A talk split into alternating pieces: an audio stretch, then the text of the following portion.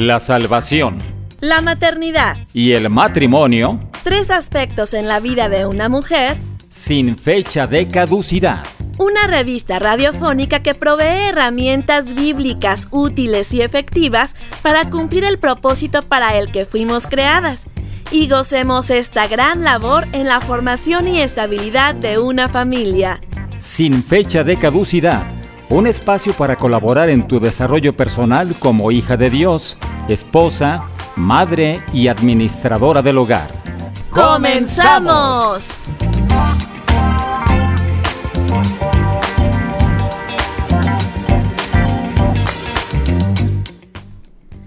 Sean todos muy bienvenidos al programa Sin Fecha de Caducidad.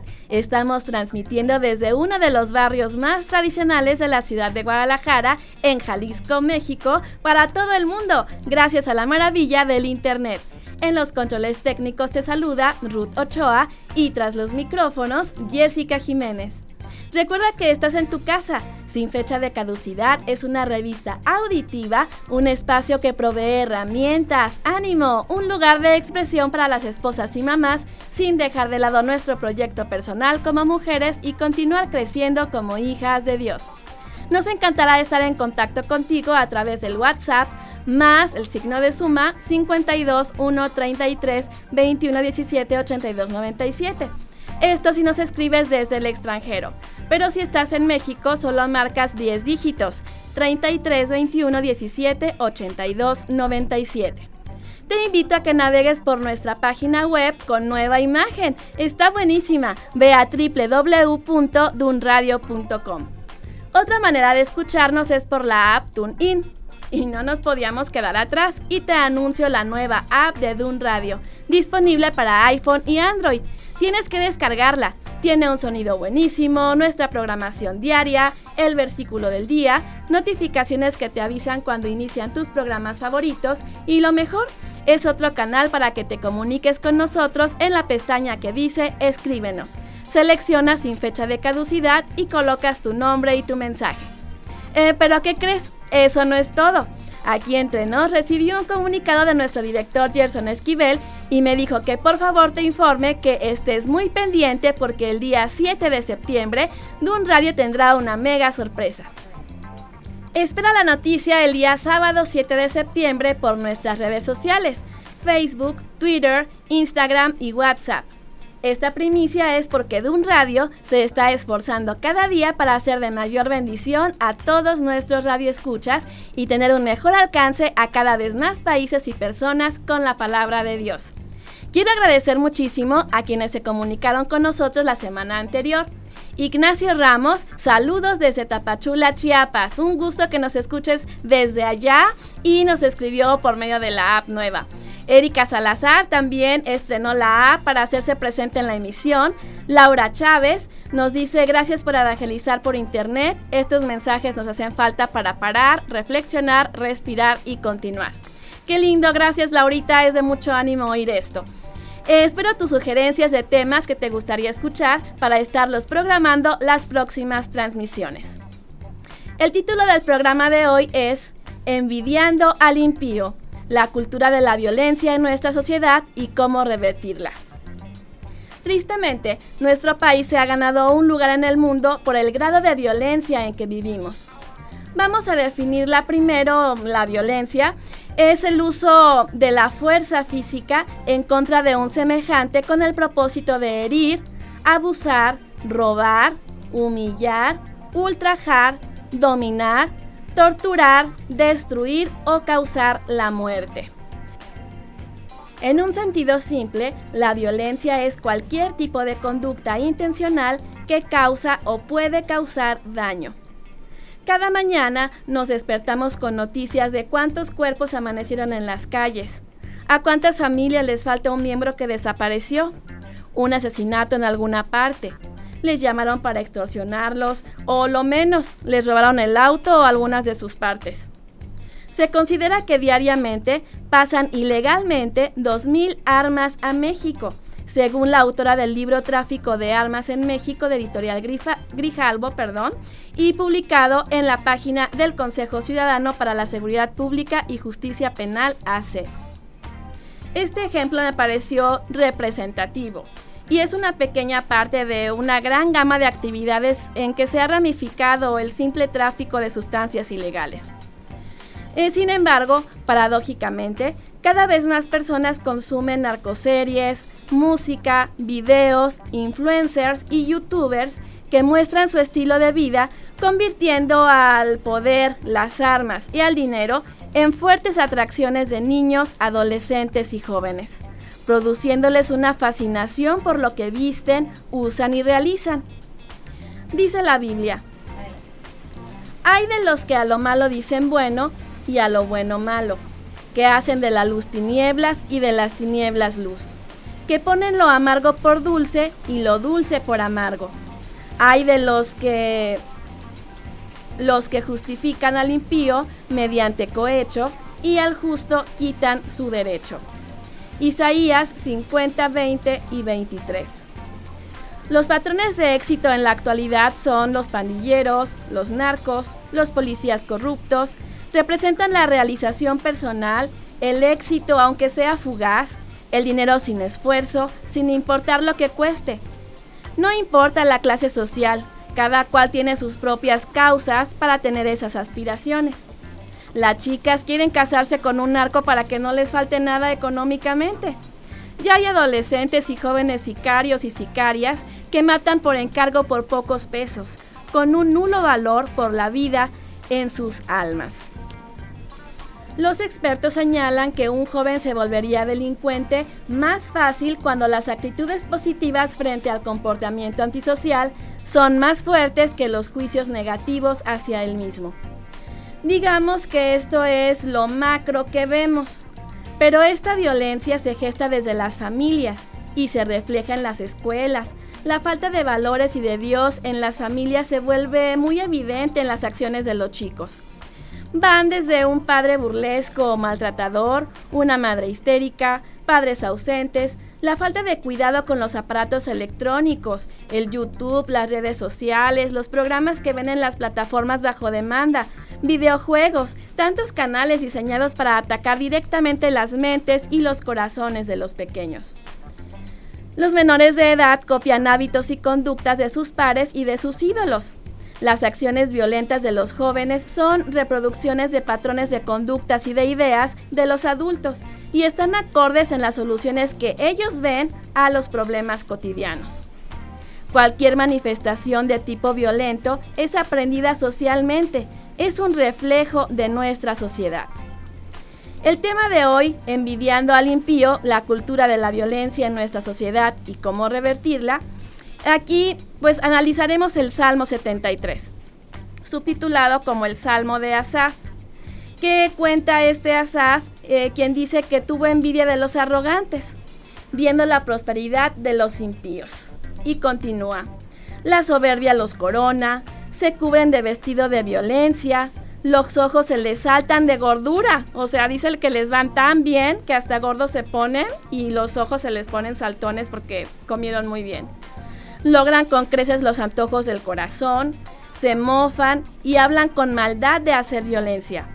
Hablan con altanería, ponen su boca contra el cielo y su lengua pasea la tierra. Si dijera yo, hablaré como ellos, he aquí a la generación de tus hijos engañaría. Cuando pensé para saber esto, fue duro trabajo para mí. Hasta que entrando en el santuario de Dios, comprendí el fin de ellos Ciertamente los has puesto en deslizaderos, en asolamientos los harás caer. ¿Cómo han sido asolados de repente? Perecieron, se consumieron de terrores, como sueño del que despierta. Así, Señor, cuando despertares, menospreciarás su apariencia.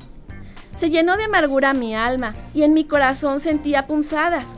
Tan torpe era yo que no entendía, era como una bestia delante de ti. Con todo, yo siempre estuve contigo.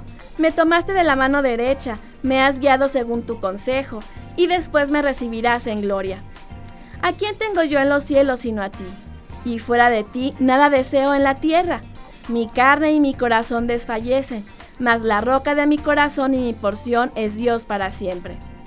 Porque he aquí, los que se alejan de ti perecerán. tú destruirás a todo aquel que de ti se aparta. Pero en cuanto a mí, el acercarme a Dios es el bien. He puesto en Jehová el Señor mi esperanza, para contar todas tus obras.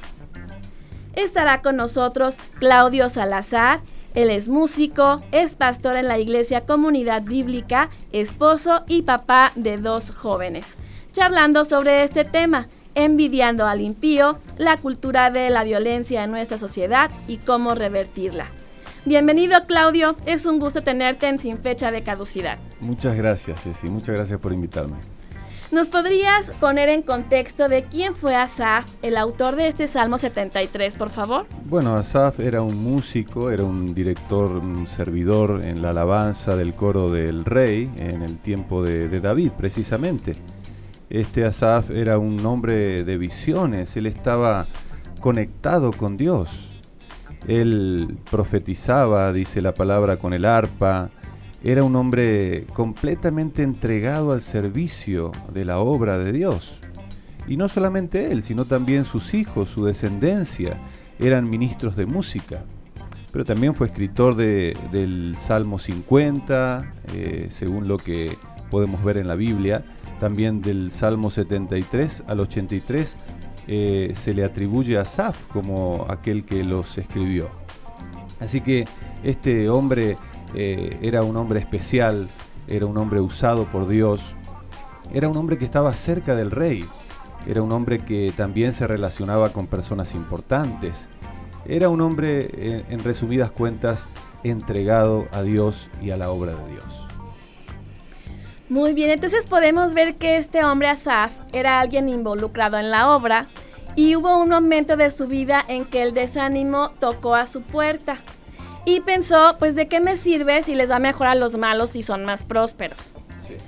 Esto dio, a Dios, Dios le llama envidia, esto que le pasó a Saf, el desear los bienes de los demás. Yo creo que a muchos nos ha pasado lo de Asaf.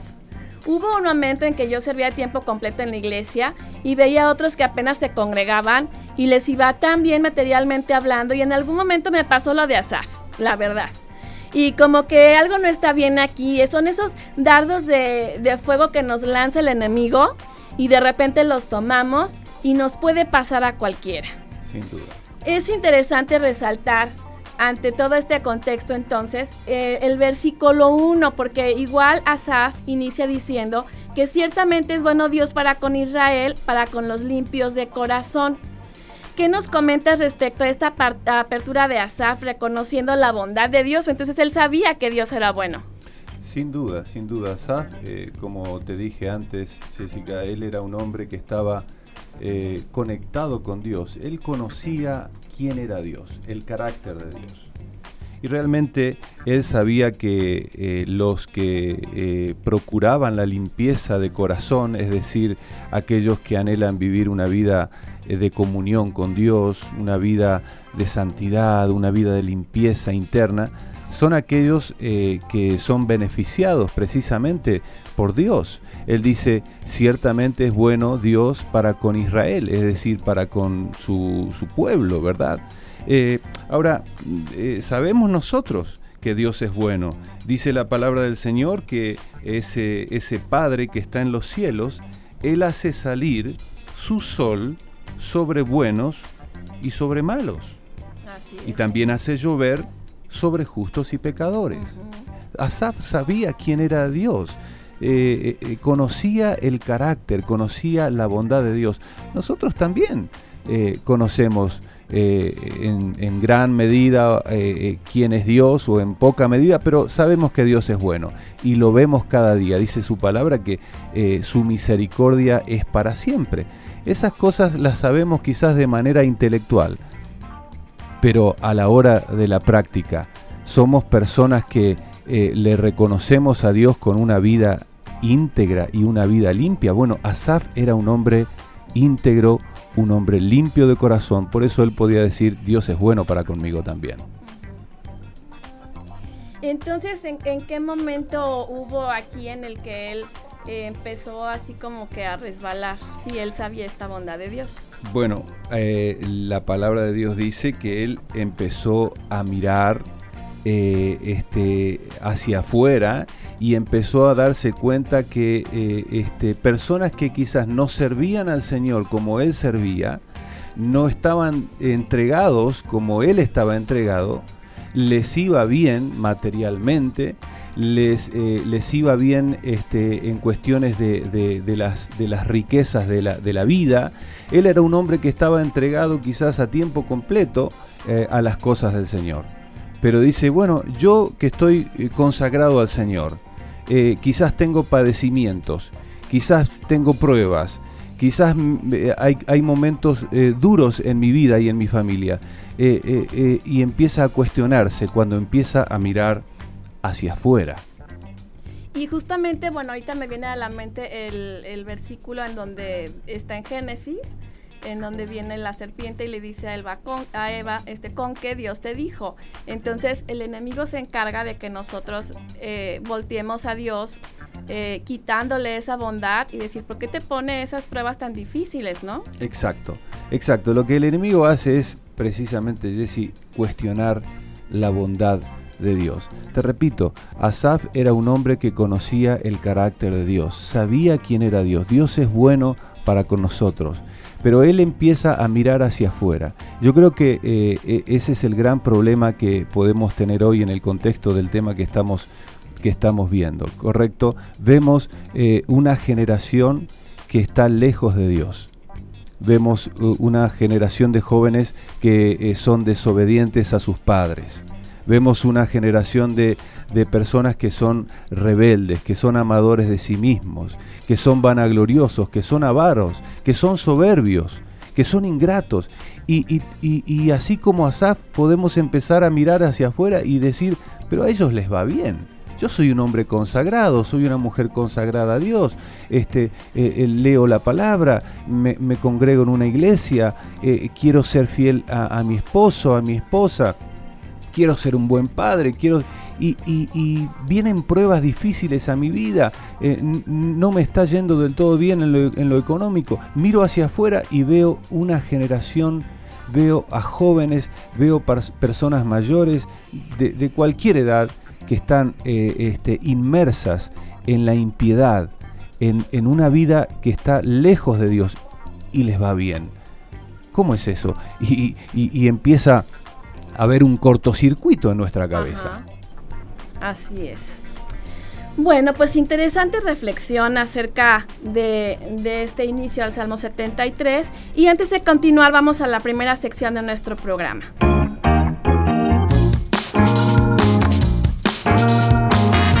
Bienvenidas a la cocina de María, recetas rápidas, fáciles y nutritivas para escoger la mejor parte. ¿Qué tal amigas? Bienvenidas a mi cocina. Hoy les compartiré una receta muy fácil y deliciosa. Calabacitas con frijoles. Mientras vas por lápiz y papel, te platicaré por qué es importante que pongas frijoles en tu canasta del mercado. Existen cerca de 150 tipos diferentes de frijoles. Aproximadamente 60 en México y el resto provenientes de Latinoamérica. Se les puede llamar habichuelas en el Caribe y porotos en el Cono Sur. Tienen bajo índice glucémico, son altos en fibra, traen vitaminas y minerales como potasio, fósforo, magnesio, tiamina, niacina, hierro y ácido fólico. Sus efectos son muy saciadores esto es, comer un poco de frijoles te hará sentir satisfecho. Y por sus propiedades, mejoran el sistema nervioso y digestivo. Regulan el azúcar en la sangre y ayudan a disminuir el colesterol. Vayamos a la receta. Hoy prepararemos calabacitas con frijoles. Los ingredientes son una cucharada de aceite de oliva, una cebolla grande picada, tres dientes de ajo bien picaditos, cuatro calabacitas cortadas en cuadritos a tu gusto, un chile poblano picado y sin semillas del tamaño que tú quieras. Una taza de granos de elote o choclo ya hervido. Dos tazas de frijoles negros cocidos. Sal y pimienta al gusto. Repito los ingredientes por si te faltó alguno. Esta receta es para cuatro personas. Una cucharada de aceite de oliva, una cebolla grande picada, tres dientes de ajo picados, cuatro calabacitas cortadas en cuadritos, un chile poblano picado y sin semillas, una taza de granos de elote o choclo ya hervido, dos tazas de frijoles negros cocidos, sal y pimienta al gusto. Ahora vamos a la preparación. Calentaremos el aceite vegetal de tu preferencia en un sartén a fuego medio alto. Puede ser de maíz, de cártamo o de oliva. Agregamos enseguida la cebolla y el ajo ya picados y cocinamos hasta que la cebolla se haya cristalizado. Después, añadimos las calabacitas y el chile poblano y permanecerán en el fuego hasta que se ablanden. Posteriormente, incorporaremos los frijoles y el elote ya cocidos. Por último, sazonamos con sal y pimienta al gusto. Te diré de nuevo el procedimiento. Y recordándote, puedes usar este platillo como un plato principal o como guarnición con tu bistec preferido. Calentamos el aceite vegetal de tu preferencia en un sartén a fuego medio alto. El aceite puede ser de maíz, de cártamo, de oliva o el que te guste. Agregamos luego la cebolla y el ajo ya picados y cocinamos hasta que la cebolla se haya cristalizado. Después, añadimos las calabacitas y el chile poblano. Las dejamos en el fuego hasta que se ablanden. Enseguida incorporamos los frijoles y el elote ya cocidos. Por último, sazonamos con sal y pimienta al gusto. ¡Ay, qué rápido acabé! ¿Tendré tiempo para hacer ejercicio extra? Y hasta para leer un poco más mi Biblia. Felicidades por escoger la mejor parte. Hasta la próxima. Jessie, ¿quieres acompañarme al parque a caminar? Fíjate que ya acabé la comida.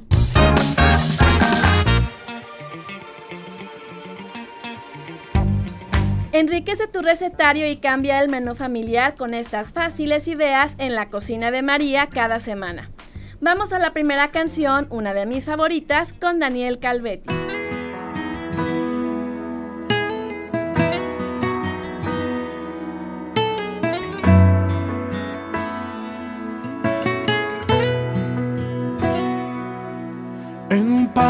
Acostaré y así mismo dormiré, porque solo tú, Señor, me haces vivir confiado.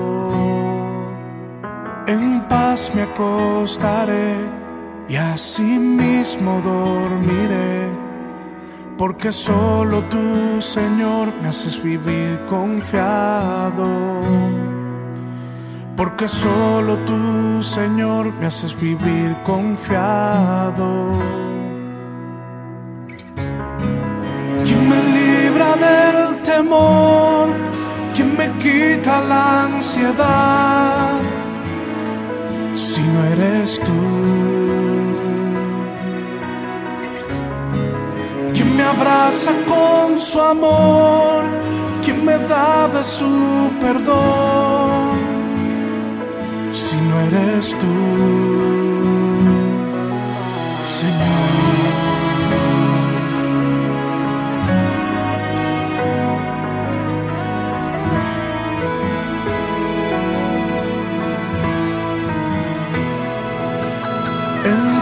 me acostaré y así mismo dormiré, porque solo tú,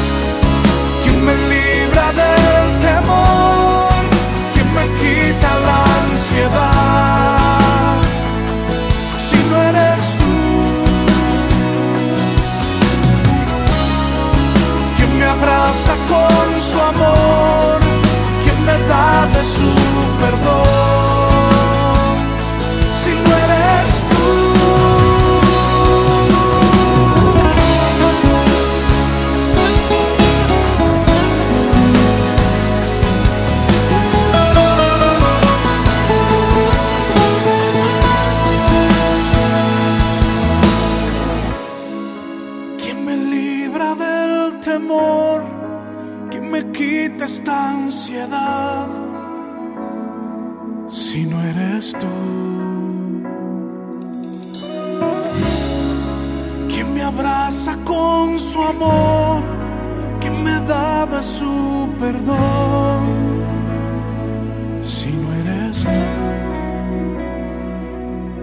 En paz me acostaré y así mismo dormiré, porque solo tú, Señor, me haces vivir confiado. Porque solo tú, Señor, me haces vivir confiado.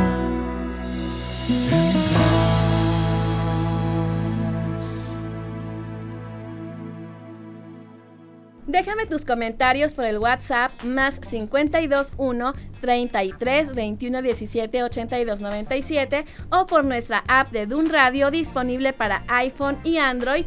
Escribe tu nombre y tu mensaje. Me encantará leerlos y saludarte el próximo programa. Descarga la app y de paso da tu opinión y califícanos con las estrellitas.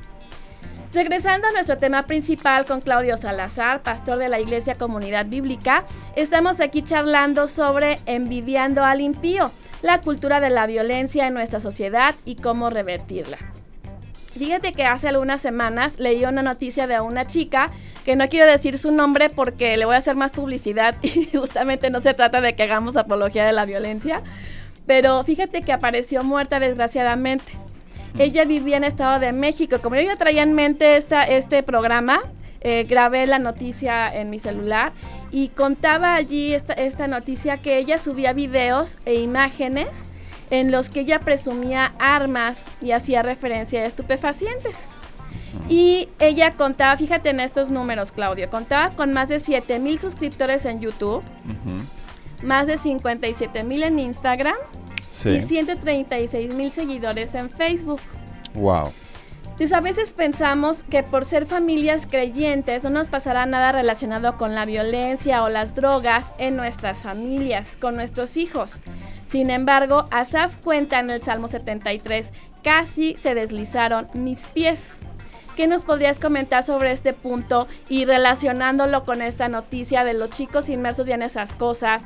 A veces los papás ya desde los 8 años ya los niños traen en la escuela el celular, no saben ni qué ven, el celular lo traen con Netflix y todo, a mí me cuenta mi hijo en la escuela. Sí. Entonces dices, ¿cómo es posible que un niño de 8 años ya traiga el Netflix y tú sabes que está en la escuela, nadie lo está viendo y qué va a haber ahí? Entonces a veces pensamos que, o sea, ¿cómo, cómo nos sentimos como seguros? Entonces realmente estamos en peligro. Sin duda, sin duda. Yo creo, eh, Jessica, que todo tiene que ver con los fundamentos que nosotros como padres tenemos que eh, plantar eh, y, y- y asegurarnos de que esos fundamentos estén bien cimentados en el seno de nuestra casa. Volviendo al tema de Asaf, Fíjate que a mí me, me llama la atención que no solamente él era un hombre que estaba entregado al Señor, a, a- a la obra de Dios, a- eh, estaba conectado con Dios, era un hombre de visiones, también toda su familia estaba involucrado en esto. Así Yo creo que aquí tiene mucho que ver eh, el tema de los fundamentos dentro de nuestra casa. Yo soy padre de, de dos hijos, uno tiene 20, el otro tiene 18. Cuando veo en, la Biblia, por ejemplo en el Evangelio de Lucas, veo a un Jesús que está creciendo, dice, que crecía, perdón, en sabiduría, crecía en estatura, crecía en gracia para con Dios y para con los hombres. Su mamá María, su padre José, sin duda alguna que eh, trabajaban en la educación y estaban interesados en la vida de ese joven Jesús de 12 años. Ahora, la palabra de Dios dice en Proverbios 30 que hay generación, fíjate, en aquel tiempo que se escribió. ¿eh? Dice, dice que maldice a su padre y a su madre no bendice. Jóvenes que son desobedientes a sus padres. El, gran mandamiento, en eh, uno de los grandes mandamientos en la Biblia, honra a tu padre y a tu madre para que te vaya bien y tengas larga vida sobre esta tierra. Hay generación, y nos toca ver, que eh, eh, según ellos son limpios en su propia opinión, viven a su manera, viven sin reglas, viven sin límites, viven según sus filosofías, eh, en el versículo 30, Proverbios 30, 13 dice, eh, dice que sus ojos son altivos, son soberbios.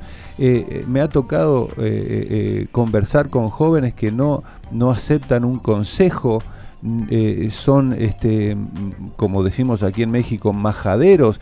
A ver, tú escuchas a un grupo de jóvenes hablando en, en, cualquier lugar, aquí estamos cerca de la avenida Chapultepec, acércate a un grupo de jóvenes y escucha la manera de hablar, escucha eh, quizás de las de 10 palabras que dicen, nueve son, nueve son malas palabras. Hay, hay una generación que está desconectada, no solamente de su familia, obviamente está desconectada de Dios. Así es. ¿Será que vamos por allí? ¿Será que eh, eh, eh, la cuestión de los fundamentos es tan importante? Trabajar en los fundamentos. Hay un pasaje en la Biblia que dice que un hombre sabio edificó su casa sobre la roca. Y hay otro que edificó su casa sobre la arena.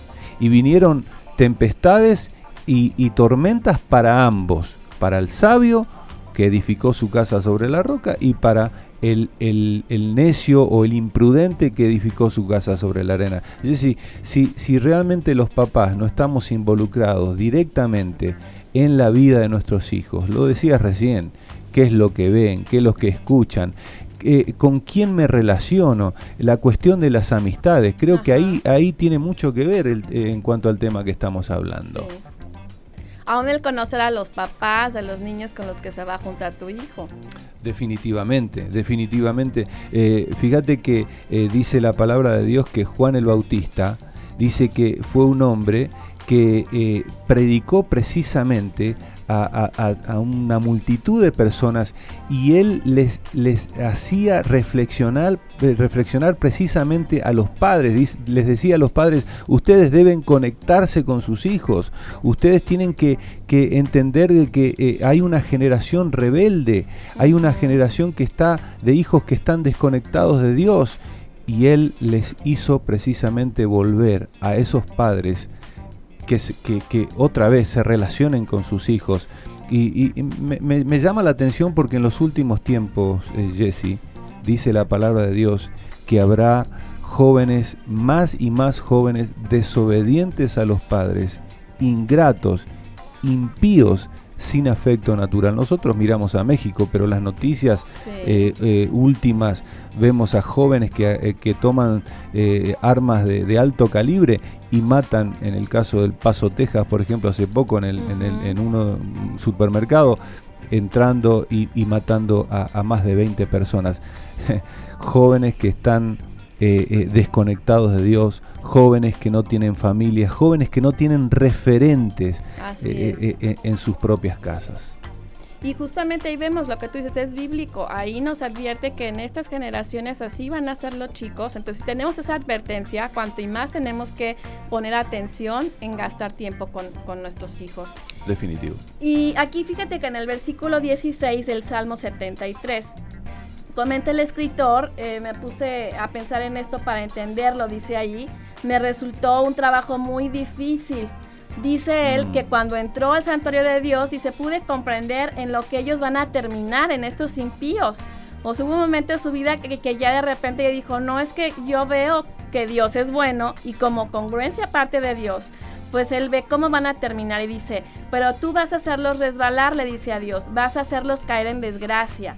En un instante acabarás con ellos. Perecerán por completo consumidos de terror. Y ahí cuenta después cómo vuelve en sí Asaf. ¿Qué podemos meditar en esta parte del Salmo? La Biblia dice, Jessy, hay camino que al hombre le parece derecho, pero su final es camino de muerte.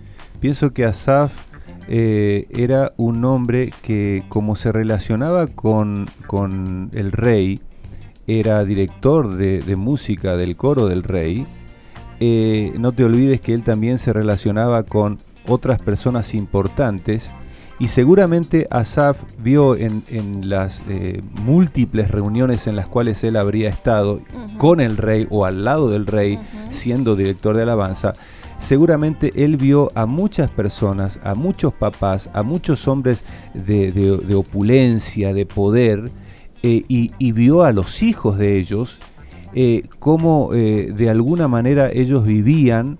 Y, mira, Jesse, Creo que eh, la clave en esto, en este, en este contexto que estamos hablando, es poder una vez más volver a la comunión con Dios y, decir, a ver, yo soy un hombre que, o una mujer que tengo una familia que quiere agradar a Dios, que queremos servir al Señor, queremos agradarle a Dios.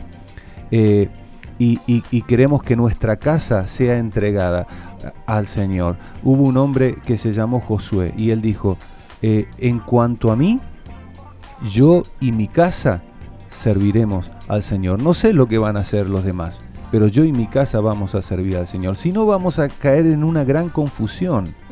Podemos llegar a caer inclusive en, una gran depresión, en desánimo y, en, y, en, amargura y en enfermedad de nuestro cuerpo por estar viendo lo que está pasando allá afuera. Cuando en realidad lo que tenemos que hacer es mirar hacia adentro, mirar cómo está nuestra, nuestra vida, nuestra familia, nuestros hijos, nuestra relación con Dios.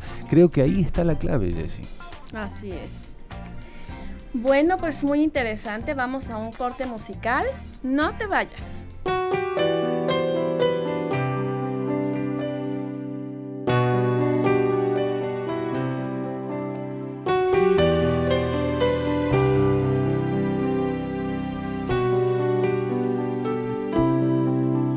Cuando lloras por las veces que intentaste tratas de olvidar las lágrimas que lloraste. Solo tienes pena y tristeza, el futuro incierto espera en paz en medio de la tormenta. Muchas veces yo me siento igual que tú corazón anhela algo real. El Señor viene a mí y me ayuda a seguir en paz en medio de la tormenta. Puedes tener paz en la tormenta esperanza cuando no puedas seguir. Aún con tu mundo hecho pedazos, el Señor guiará tus pasos en paz, en medio de la tormenta.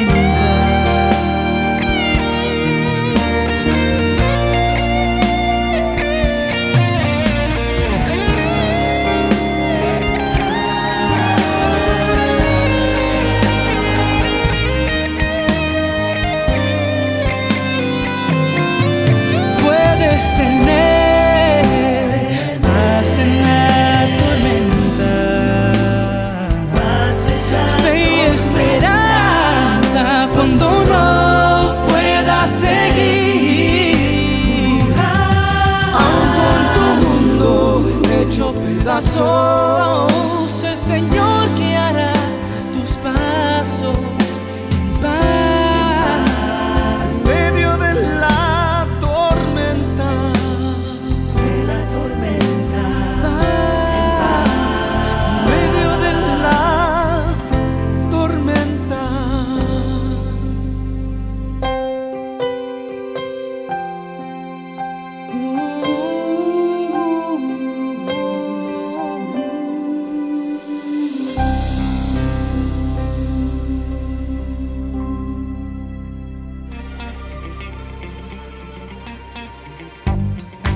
Estamos en la entrega semanal del programa Sin Fecha de Caducidad.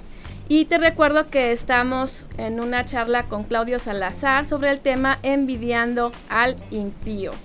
Y pues hay una historia muy interesante en la Biblia acerca de un papá y un hijo que estaba en problemas.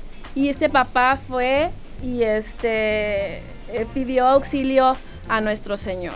¿Qué nos puedes contar al respecto de este pasaje? Bueno, este pasaje dentro del mismo contexto de lo que venimos hablando, Jesse, eh, de las problemáticas de, ver generaciones de jóvenes y personas que están desconectadas de Dios. Eh, es interesante porque dice la palabra del Señor que había una gran multitud y el Señor se acerca y, estaban ahí como eh, este, discutiendo y, le traen, en, ese contexto le traen a un muchachito, a un joven, ¿eh? Eh, este, que tenía un, problema espiritual.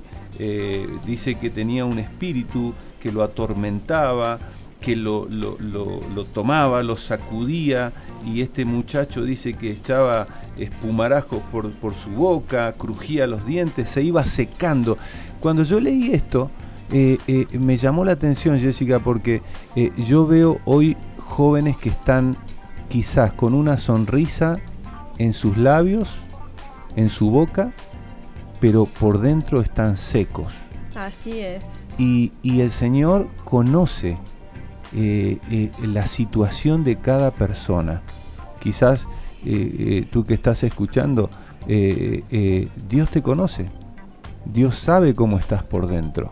El Señor se acercó a este, a este muchacho y, e inmediatamente se dio cuenta cómo estaba la condición espiritual de él. Pero ¿sabes lo que hace Jesse?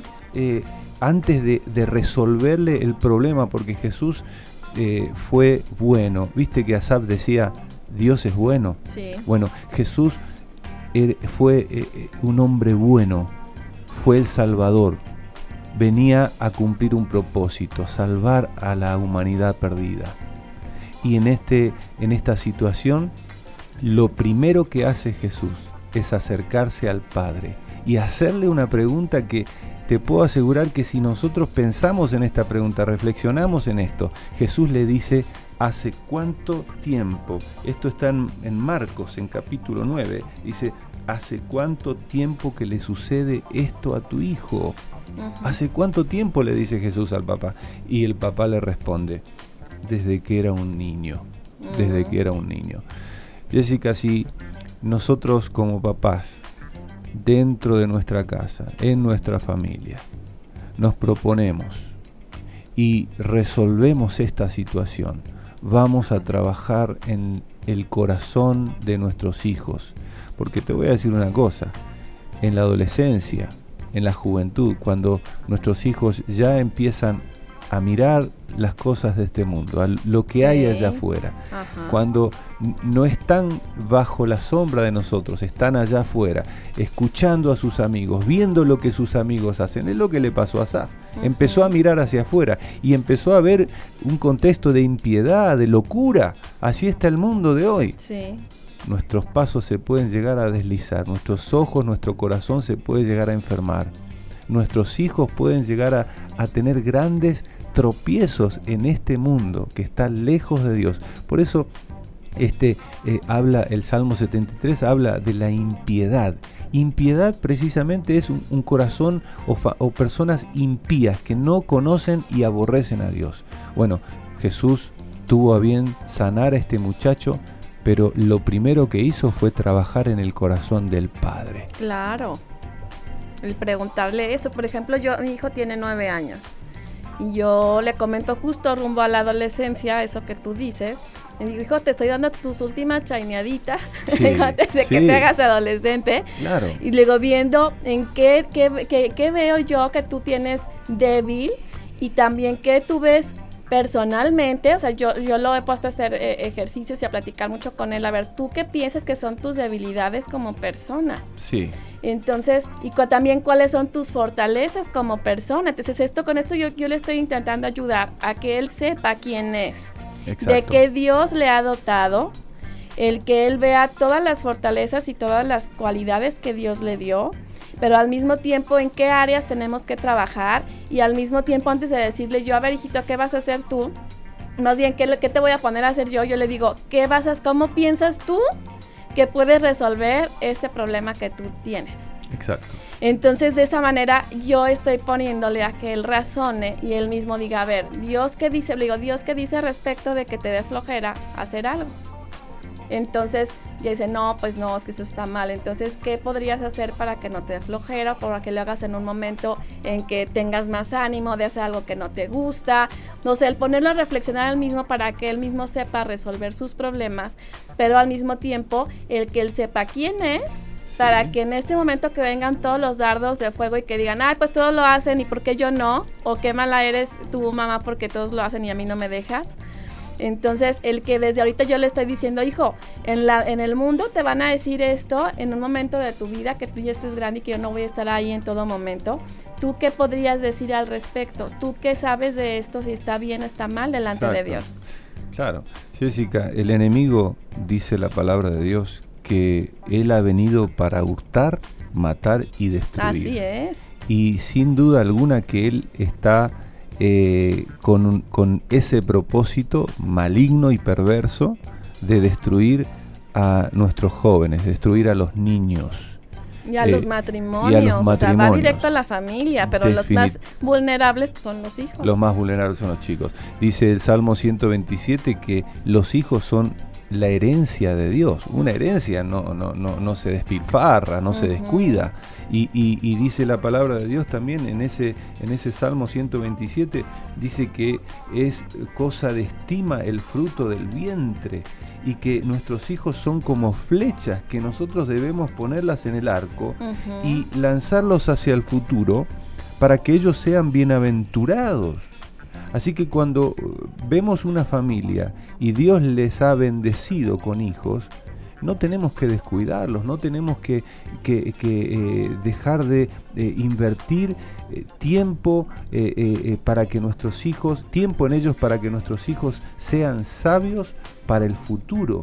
A ver, eso, a eso precisamente el Señor cuando vino quería trabajar en el corazón de los padres para que los papás a su vez trabajen en el corazón de sus hijos.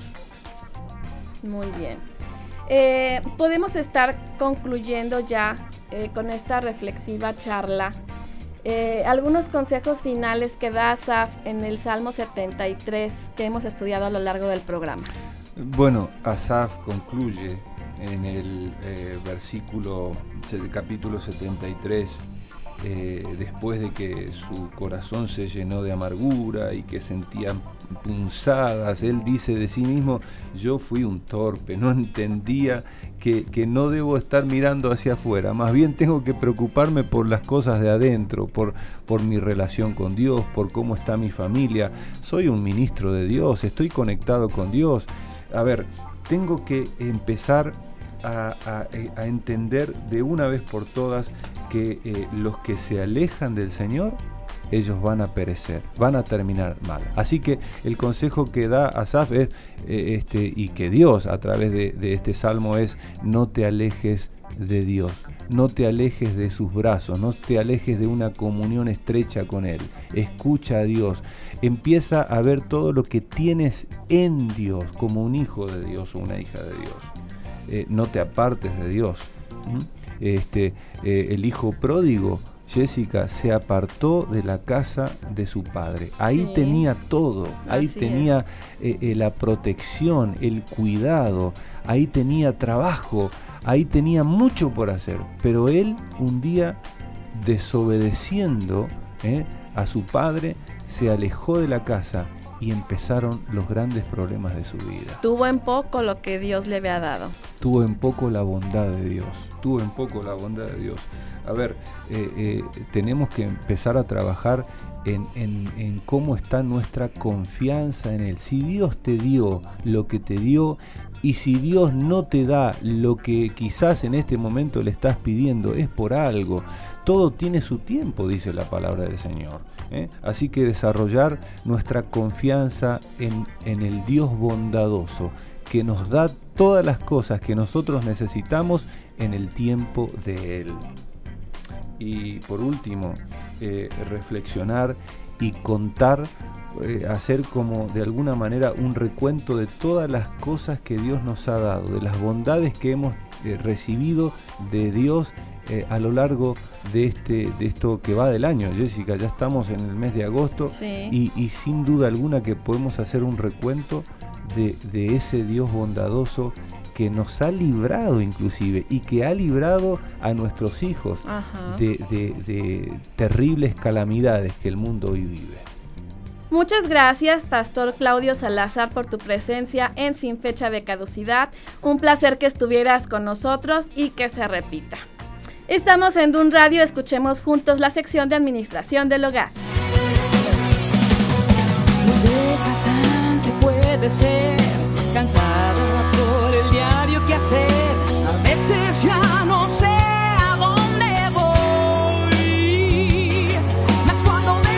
Afanada y turbada estás. Consejos sobre organización del hogar, manejo del tiempo y del estrés y economía doméstica.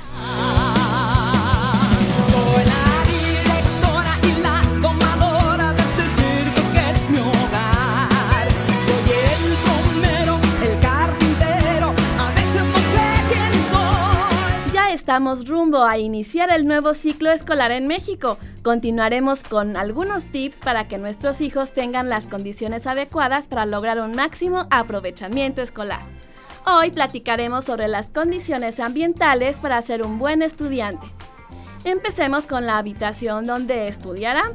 Decóralo con diferentes colores que le inviten a la tranquilidad y concentración, como el azul, transmite sensación de estabilidad, profundidad y profesionalismo.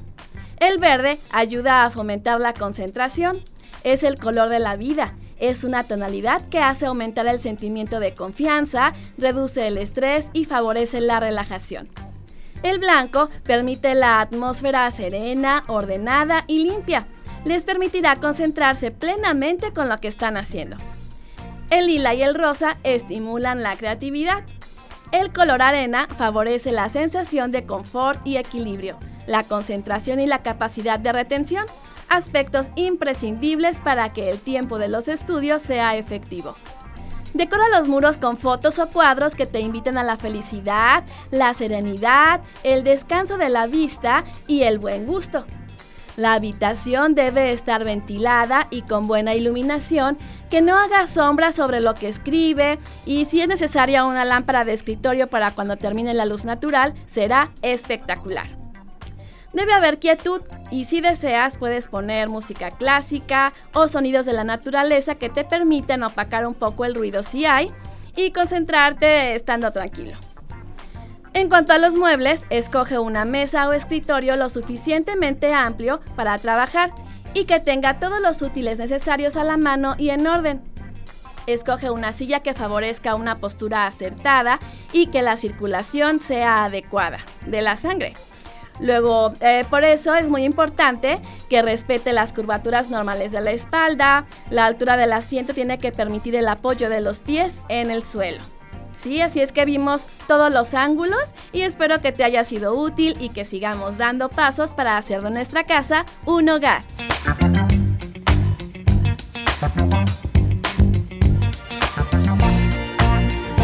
Unas palabras finales sobre el tema principal. Dice la Biblia, así que el que piensa estar firme, mire que no caiga. En Primera de Corintios 10:12.